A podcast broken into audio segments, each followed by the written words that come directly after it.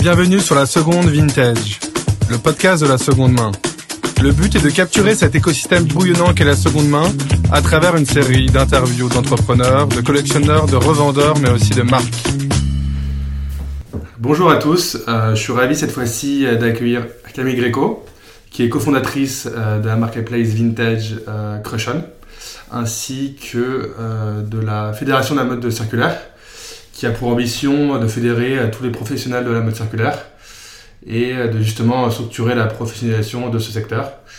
Alors Camille, euh, si on revient à, ta première casquette, est-ce que tu peux nous en dire un peu plus sur Crushon et quelle est la genèse de ce projet et aussi te présenter de manière enfin, un peu plus générale? Ça marche. Salut Hugo, merci de me recevoir ici. Euh, alors moi je m'appelle Camille, je suis cofondatrice de Crushon comme tu l'as dit et secrétaire générale de la Fédération de la mode circulaire, c'est mes deux casquettes. Euh, Qu'est-ce que j'ai fait avant pour en arriver là? Euh, J'ai fait une école de mode, management de la mode, c'est là que j'ai rencontré Ilem qui est l'une des trois cofondatrices de Crushon avec moi. Puis j'ai fait des écoles, une école d'innovation et transformation numérique, enfin Sciences Po, en master innovation et transformation numérique qui m'a vraiment mis un pied dans le digital. Et je me suis rendu compte qu'en fait, euh, déjà le secteur de la mode tel qu'il existait, c'était pas celui dans lequel je voulais travailler euh, à l'époque.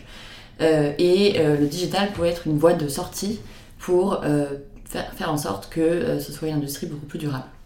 Donc j'ai rencontré, je connaissais Ilham et Maxime à cette époque. On était trois copains, on allait se balader dans les friperies, on adorait ça parce qu'on était étudiants et que c'était pas cher. Donc il y avait d'abord un besoin économique. Euh, il y avait aussi un besoin stylistique, c'est-à-dire qu'on aimait se différencier des autres. Donc euh, on aimait aller chiner des pièces uniques euh, et, et, directement pouvoir les porter et avoir voilà, à la fois l'économie et le style derrière le vintage. Et puis bien sûr, il y a la troisième, troisième cherry on the cake, comme on dit, qui est le côté écologique. Quand on consomme vintage, on donne une seconde vie aux vêtements. Bref, on allait se balader dans les friperies et puis on s'est rendu compte qu'en fait on n'arrivait pas à retrouver l'offre qualitative des friperies directement en ligne. Euh, C'est-à-dire qu'il existait euh, des plateformes de mise en relation de consommateurs, euh, comme on connaît Vinted, on connaît Le Bon Coin, on connaît eBay, mais il n'y avait pas forcément de marketplace qui mettait en relation les professionnels, donc il y avait vraiment un œil euh, de qualité euh, derrière euh, le sourcing du vêtement vintage, euh, et les consommateurs qui étaient aficionados du vintage, et ensuite plus largement les consommateurs qui n'ont pas l'habitude d'aller en friperie. Ok, super clair. Ouais, parce que c'est vrai qu'on on a, euh, a interviewé là, dans les épisodes précédents euh, différents créateurs de marketplace, que ce soit la fondatrice euh, de Monogramme, donc là c'était une marketplace B2C euh, plus portée sur le luxe, euh, ainsi qu'Hommage, euh, qui avait euh, pour spécificité euh, d'aller chez les gens et de, s'occuper de, la, vraiment la mise en vente euh, des produits. On a aussi euh, interviewé euh, Foam, euh, qui a pour ambition d'accompagner les marques euh, dans la mode circulaire. Donc Crushon, euh, donc vous, euh, votre angle, c'était vraiment de faire du B2B, d'après ce que je comprends, vraiment sur le vintage. Euh, qui sont d'ailleurs euh, vos différents vendeurs derrière. Donc c'est des vendeurs professionnels, mais plus précisément. Exactement. Euh, en gros, nous, on se, différencie vraiment sur cet axe, c'est-à-dire que notre sourcing, il est euh, fait par les professionnels. Euh, quand on dit professionnel, c'est-à-dire que c'est des gens qui en vivent dans la vie de tous les jours. Ils ont pignon sur rue au début. Ensuite, on s'est élargi avec des professionnels du digital aussi, parce que la mode de seconde main évolue énormément grâce au digital. Il y a plein d'acteurs qui se lancent en ligne, d'abord. Et c'est difficile d'avoir une visibilité quand on n'est pas un gros acteur. Donc le but c'était de créer une plateforme qui leur permettait d'avoir une visibilité plus large euh, et puis ensuite d'ouvrir leur zone de chalandise en fait, tout simplement. Euh, donc aujourd'hui on travaille avec plus de 2000 friperies partenaires professionnels euh, qu'on retrouve partout en Europe et le but c'est vraiment de les connecter, de leur ouvrir des, ré- des réseaux de vente et de les connecter à la fois en ligne et en physique à des consommateurs qui n'ont pas forcément l'habitude de consommer vintage.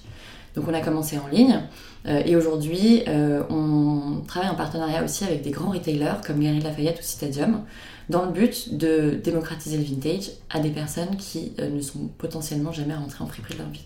Ok. D'ailleurs, quand on parle de vintage, qu'est-ce que tu entends par là précisément? Vintage c'est avant les années 2000. Ok, avant le les années 2000. Ok. C'est après. C'est à partir de l'arrivée de la fast fashion en fait. Euh, donc la qualité derrière le vêtement est beaucoup moins grande. on ne peut pas donner autant de vie à un vêtement de seconde main qu'à un vêtement vintage qui va être nickel même s'il vient des années 60-70. Ok, très bien. D'ailleurs, quand on va sur votre site, ce qui est intéressant, c'est qu'on voit qu'il y a énormément de DIN 501 de chez Levis, donc on a vraiment l'impression que c'est l'un de vos best-sellers. Sinon, on voit aussi pas mal de pièces non signées. Quelles sont euh, les tendances que vous avez, enfin, que vous avez identifiées là récemment en termes de best-sellers euh, sur votre plateforme euh, Ça dépend des contextes, ça dépend des, lieux de, vente aussi. en ligne, ce qui marche très bien, c'est les chemises à fleurs. les jeans Levis aussi. en physique, ce qui marche bien, c'est plutôt les grosses pièces comme les manteaux, les aviateurs, surtout ces deux saisons. On est en hiver, il fait très froid. un basique aussi qui fonctionne bien par toute saison, ça va être le trait du Burberry. Euh, parce qu'on sait quelle valeur il a, et puis en, seconde main, c'est forcément une bonne affaire. Euh, et, euh, et, il tient dans le temps surtout. donc voilà, ça dépend des, saisons, mais globalement, c'est quand même des pièces qui sont indémodables, dont on est sûr de la valeur et de la durée dans le temps. Et en parlant de produits, j'ai vu que vous avez fait un partenariat avec Back Market. vous venez de lancer une collaboration avec eux, où vous avez lancé une ligne de produits de basique est-ce que c'est un nouveau business que vous lancez ou alors c'était juste un one shot? Euh, Est-ce que tu peux nous expliquer un peu plus euh, bah, le contexte de cette opération? Complètement. Alors Back Market a lancé un programme euh, il y a, je crois, un an de ça, un peu plus, qui s'appelle Back Market and Friends, qui est un programme hyper intelligent pour connecter notamment tous les acteurs de la mode circulaire, enfin pas de la mode, de la circularité en fait. C'est-à-dire qu'ils se sont dit, ok, euh, nous, on fait euh, de l'électronique euh, reconditionnée. on est dans l'économie circulaire. Maintenant, il y a plein d'autres manières de consommer circulaire. Ça peut être des machines à laver, par exemple, comme le fait Murphy. Ça peut être du petit mobilier, comme le fait Emmaüs. Ou ça peut être des vêtements, comme le fait Crochon.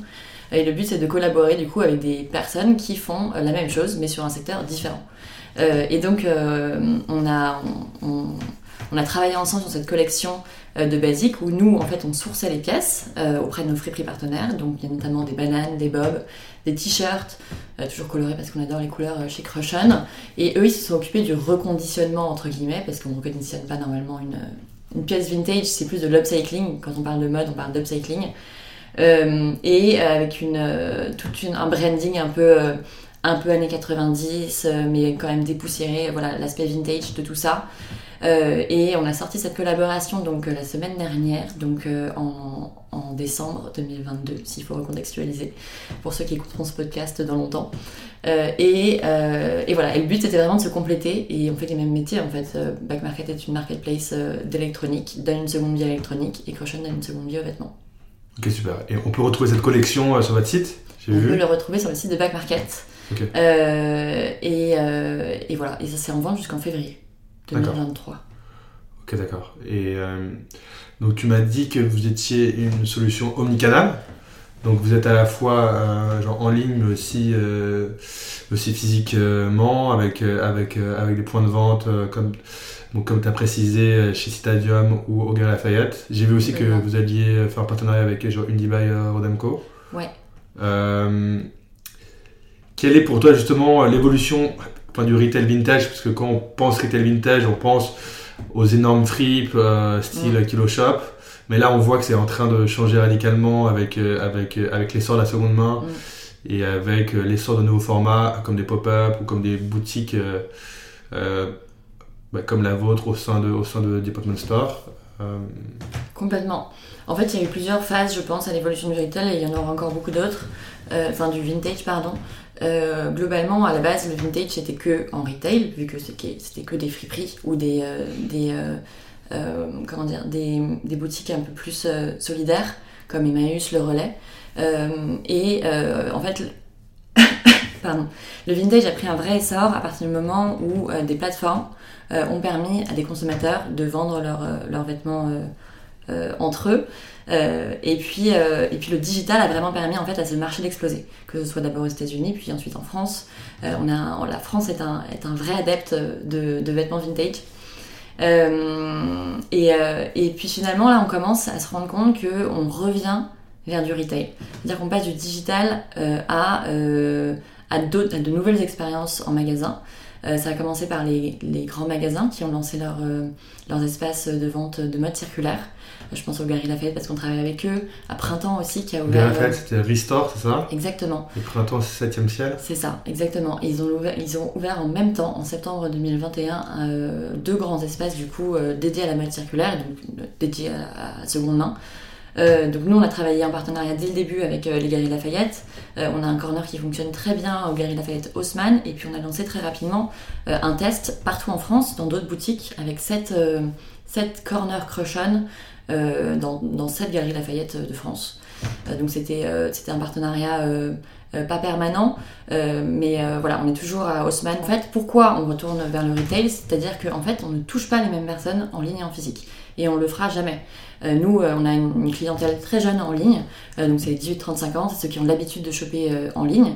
en revanche, en boutique, on touche des personnes qui sont moins jeunes, qui n'ont pas l'habitude d'aller chiner directement en ligne, qui ont aussi pas l'habitude d'aller chiner en friperie. et qui vont découvrir la seconde main dans des department stores qui vont leur permettre voilà, de démocratiser et de, de donner une nouvelle image euh, à la consommation de la seconde main. On n'est plus dans un magasin solidaire, on est dans un magasin de luxe qui va, se, euh, qui va apporter une, image plus luxueuse et donc plus premium euh, à la seconde main et au vintage. et donc ça c'est hyper important parce que si on veut vraiment faire en sorte que la seconde main devienne une alternative face aux marques de fast fashion, il faut se fondre dans la masse entre guillemets et, et, le vintage fonctionnera à partir du moment où il est mis à côté de la première main. Enfin, c'est pas deux choses différentes. C'est vraiment euh, deux modes de consommation, certes, euh, mais ça doit être euh, confondu dans la même expérience. Ok, très bien. Et est-ce que vous voulez, est-ce que vous voulez passer le pas et, par exemple, créer votre, enfin, créer vos propres boutiques bah, on l'a fait du coup, on a fait un partenariat avec Unibail Rodenko et on a ouvert plusieurs boutiques vraiment crushon, qui ne sont pas des corners, qui sont vraiment 100% crushon. notre flagship, entre guillemets, est au Carrousel du Louvre. on l'a ouvert il y a trois mois de ça. Euh, euh, et, et, là, le but, c'est, euh, on a lancé en fait une maison circulaire. C'est un peu comme notre partenariat avec Back Market, sauf qu'on s'est associé avec Murphy et Emmaüs. Et le but, c'est de montrer que on peut consommer mieux dans, tous les, dans toutes les pièces de sa maison en fait. Donc on a fait, quand on rentre dans la boutique, on a fait le dressing, donc c'est géré par Crushon, et, euh, et, du coup le but c'est de montrer qu'on peut consommer des vêtements vintage et donc offrir une seconde vie aux vêtements. Ensuite on arrive dans la cuisine, là c'est Murphy qui euh, montre, euh, montre ses, ses, ses, pièces électroménagers, donc machine à laver, four, etc. et puis on va avoir ensuite le salon qui est Emmaüs et qui montre qu'on peut aussi consommer mieux en achetant de la déco, du mobilier, etc. Euh, et le but, c'est vraiment de sensibiliser les consommateurs à cette nouvelle alternative de consommation, à la fois dans le message, euh, mais aussi dans l'accessibilité.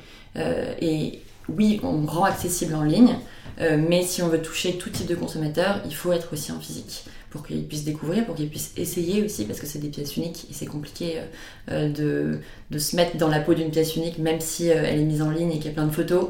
Il y a plein de gens qui préfèrent toucher, qui préfèrent avoir vraiment l'expérience de la pièce. Donc voilà, il faut avoir les deux, je pense, pour démocratiser vraiment euh, une, manière, une nouvelle manière de consommer. Tu as beaucoup moins de retours, je pense, en physique qu'en digital. Parce que c'est qu'en digital, euh, le menu marché, euh, seconde main, je crois qu'on est autour de 20%, donc c'est assez énorme. Ouais. c'est aussi une problématique genre, genre environnementale qui est quand même assez, qui est assez majeure, quoi, le retour. Ok, très bien. Complètement. Et non, mais c'est assez marrant parce que c'est vrai qu'on voit très bien que tu es que Crushon est, très investi euh, dans la mode circulaire en, règle générale, où vous faites des, partenariats avec, euh, avec énormément d'acteurs. Et d'ailleurs, euh, vous avez été pionnier dans la création de la Fédération de la mode circulaire. donc, est-ce que tu peux nous expliquer un peu la genèse de cette fédération, donc, qui a été créée, je crois, en avril, en avril 2022 Exactement. et quelles sont ses différentes missions? Ouais. Euh, la Fédération de la mode circulaire, on l'a créée effectivement à l'initiative de Crushon euh, et d'autres euh, marques engagées, Etsy Work, The Good Good, et puis beaucoup d'entreprises qui se sont très rapidement reliées à la cause. en fait, ça vient de tout simplement du, sondage, entre guillemets, ou du travail quotidien qu'on réalise avec nos friperies partenaires, donc qui sont des friperies pro. Et on avait souvent cette remontée du terrain qui était on ne se sent pas représenté en fait dans l'industrie de la mode. Il n'y a pas de fédération ou d'acteur qui peut vraiment porter la voix de la mode circulaire aujourd'hui. Nous, en tant que petits, petits entrepreneurs qui nous donnons la mission d'offrir une seconde vie aux vêtements, euh, voilà, il n'y a pas de fédération euh, ou, d'acteurs majeurs qui puissent nous représenter. Euh, donc on avait ces retours du terrain côté Crushon. Ensuite, rapidement, donc comme je te disais, on a collaboré avec Gary Lafayette, avec d'autres marques plutôt historiques dans la mode comme on la connaît aujourd'hui. Et il y avait ce même besoin de transition vers plus de circularité, vers plus de durabilité slash circularité. Euh, les deux ne veulent pas exactement dire la même chose. La circularité, c'est très technique et ça touche à énormément, euh, ça touche à tout le cycle de vie du, produit en fait. Euh, et, le but, c'était vraiment de, pouvoir aussi centraliser le savoir et faire en sorte que les acteurs qui font des innovations autour de la circularité ne soient pas euh, par-ci par-là sans jamais se rencontrer, mais puissent vraiment être tous autour d'une table pour se dire ok ben moi je fais ça, moi je fais ça sur l'éco-conception, moi je fais ça sur la traçabilité du produit, ah mais il y a un truc à faire ensemble. Euh, et donc voilà, le but de, cette, fédération, c'est vraiment de rallier euh, tous les acteurs qui touchent de près ou de loin à la circularité dans leur business model. Et, et, de les faire se rencontrer et ensuite de porter leur voix et de les représenter à l'échelle française et à l'échelle européenne. Ok, donc là j'ai vu par exemple que vous avez rallié plus de 130 adhérents et que vous venez de, publier un premier rapport avec 15 mesures phares euh, afin, de, afin de mieux insuffler la mode circulaire et de mieux représenter vos différents intérêts. Euh, est-ce que tu peux euh, nous expliquer un peu les grands axes de, de, ces, 15, de ces 15 mesures? Complètement. En fait, alors, euh, on, a été créé en avril 2022. Euh, la première chose à faire euh, et qu'on voulait faire lié à notre mission, c'était vraiment de faire en sorte qu'on comprenne concrètement les retours du terrain de nos, adhérents. Donc comme je te disais, on a un panel d'adhérents hyper varié qui touche à tout le cycle de vie du vêtement. Donc on va commencer sur l'éco-conception, la production, on va avoir Kering, le slip français par exemple. Ensuite on va aller dans la distribution, on va avoir Galerie Lafayette Printemps. Euh, on va avoir ensuite euh, la partie consommation, euh, information du consommateur avec Clear Fashion. la partie collecte avec Redonné, la partie recyclage avec Filtex. Bref, on touche vraiment. Le but, c'est de boucler la boucle avec tous les acteurs qui sont représentés au sein de la fédération. Pour faire ce programme commun de la mode circulaire, donc ce livre blanc de la mode circulaire qu'on a lancé en septembre, on a euh, segmenté les adhérents par typologie euh, d'activité très large.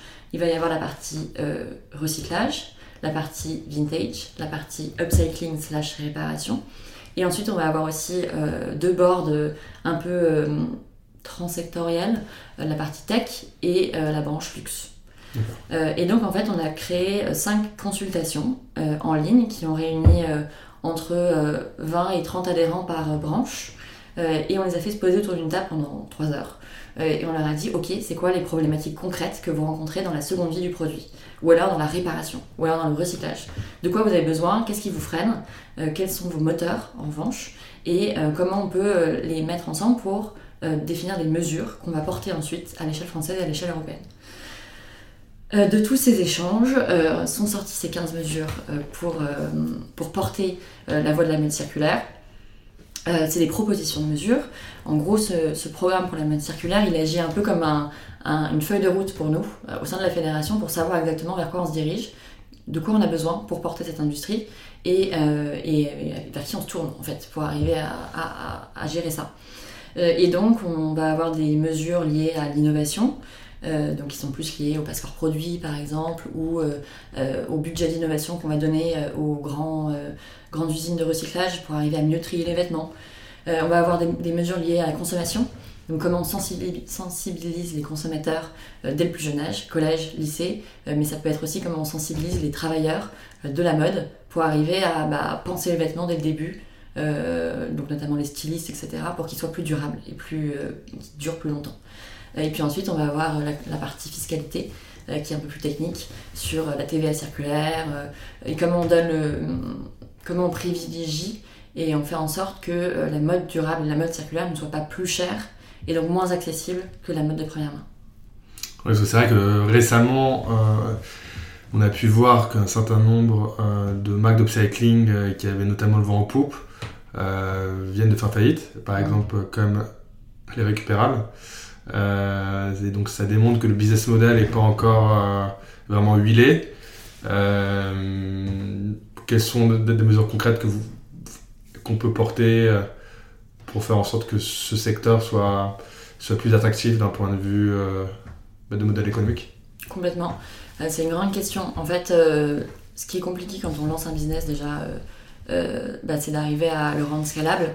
Et quand on lance un business dans la mode circulaire, surtout, bah, je pense au récupérable effectivement, mais à plein d'autres business qui, qui ont la complexité du sourcing euh, durable pour ensuite réfléchir à des produits qui durent dans le temps aussi. Euh, c'est-à-dire qu'on n'a pas forcément, par exemple, euh, de mapping de, des acteurs qui font du sourcing circulaire. Donc déjà, juste réfléchir à ça, se dire, ok, bah, on sait qui, vers qui se tourner, on cherche des matériaux recyclés, euh, aujourd'hui, c'est compliqué de trouver le bon fournisseur parce qu'on ne sait pas euh, si, vers, qui euh, aller, vers qui aller, vers qui se tourner. Encore une fois, c'est plein d'innovations que les gens ne connaissent pas et du coup, bah, ils ont cette problématique, mais ils savent pas comment y répondre parce qu'il n'y a pas de centralisation de, du savoir ou, ou simplement un mapping en fait des acteurs dans la circularité, que ce soit au niveau du sourcing, au niveau de la distribution, au niveau de on est en train de travailler justement notamment sur un mapping du commerce circulaire. mais même pour les consommateurs, aujourd'hui, on n'est pas assez sensibilisé à la, vie d'après nos vêtements, comment vraiment bien consommer euh, nos vêtements, c'est-à-dire que euh, un truc tout bête euh, que j'ai appris très rapidement après avoir lancé la fédération de la mode circulaire, quand on coupe les étiquettes de nos vêtements parce que ça nous gratte, et ben en fait après c'est hyper galère pour le recycler. Euh, et donc, euh, Pourquoi Parce que c'est. Parce qu'on ne sait plus quelle matière c'est en fait. Euh, on a, c'est aujourd'hui il y a plein de technologies qui sont en train de se développer sur l'IA, la reconnaissance des matériaux, etc. Parce que la majorité de nos vêtements, eh bien, ils sont composés de matériaux mélangés. et donc c'est super compliqué de se dire ah mais ça c'est un, un tant de pourcents polyester, tant de pourcents laine, voilà. Et ça ça compte énormément ensuite dans la manière dont on va recycler le matériel. Et, et, et, en fait on se rend pas compte qu'un si petit geste peut vraiment euh, enrayer la chaîne du recyclage. Et il y a euh, une vraie sensibilisation à faire côté consommateur. Je dis sensibilisation et je dis surtout pas donner des leçons, c'est pas du tout le but. le changement il doit se faire du côté des marques et du côté des lois qui sont passées qui, pour justement donner plus de force à ce, modèle.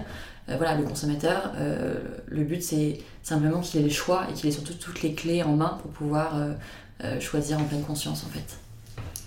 Justement, est-ce que tu vois euh, des tendances dans cet écosystème de la seconde main en France depuis, depuis quelques mois qui, sont en train de se développer ou Complètement. Bah, alors il y a justement ce, ce, que je disais tout à l'heure, on passe de, du retail un peu euh, historique où on a justement les kilo shops, les magasins solidaires, à la partie digitale là, qui a permis aux, à la seconde main d'exploser. et là, on revient vers le retail parce qu'il y a aussi une réaccaparation des marques de, euh, de leurs euh, produits euh, invendus. ou même de, leur, de leurs produits vendus, mais ensuite qui, reviennent sur le marché sur des réseaux parallèles, ce qui n'est pas forcément bon pour leur image pour le coup. Donc en fait, il y a un vrai besoin et un vrai, oui, un vrai besoin des marques de se réapproprier leur chaîne de, de valeur leur produit, la seconde vie du produit en fait. Euh, un truc euh, très pratico-pratique, c'est qu'il y a une loi, la loi AGEC qui est sortie en 2020 aujourd'hui, qui interdit aux marques de, de détruire leurs invendus. Donc en fait, les marques qui avaient l'habitude de se débarrasser de, leur, de, leurs pièces qui n'étaient pas vendues, maintenant se retrouvent avec un amas de vêtements qu'elles doivent trouver le moyen de valoriser. Donc quand ça part pas dans les magasins de première main, quand ça part pas en outlet, qu'est-ce qu'on fait? Euh, Donc il y a encore euh, tout plein de pièces que maintenant il faut arriver à remettre sur le marché, à revaloriser. Et il y a à la fois euh, une manière de marketer et de et de et de trouver la bonne manière de le faire. Est-ce qu'on le fait en ligne? Est-ce qu'on le fait en physique? Et il y a plein d'alternatives qui sont en train de se lancer. Petit Bateau qui a créé ses, c'est euh, magasin 100% seconde main aussi. Euh, donc chacun teste un petit peu de son côté. Il euh, y a Patagonia qui a lancé aussi des, des, des racks entiers de, de, vêtements de seconde main. Donc chacun teste un peu comment faire. Et, et, voilà, on n'a pas encore trouvé la solution parfaite, mais on y arrive. Ok, super. En tout cas, c'était vraiment hyper intéressant, Camille. Et, et, et, je trouve que vous avez énormément d'ambition avec Rushon et avec la Fédération de la mode circulaire, non seulement en termes. Enfin, je trouve que vous voyez grand, et notamment en termes, euh, en termes social, et c'est vrai qu'on avait vraiment besoin euh, d'une fédération euh, pour faire avancer les intérêts de ce secteur qui est qui est, en, qui, est en, qui est en pleine éclosion. Donc merci à toi pour ce podcast et j'espère à très vite. Merci Hugo.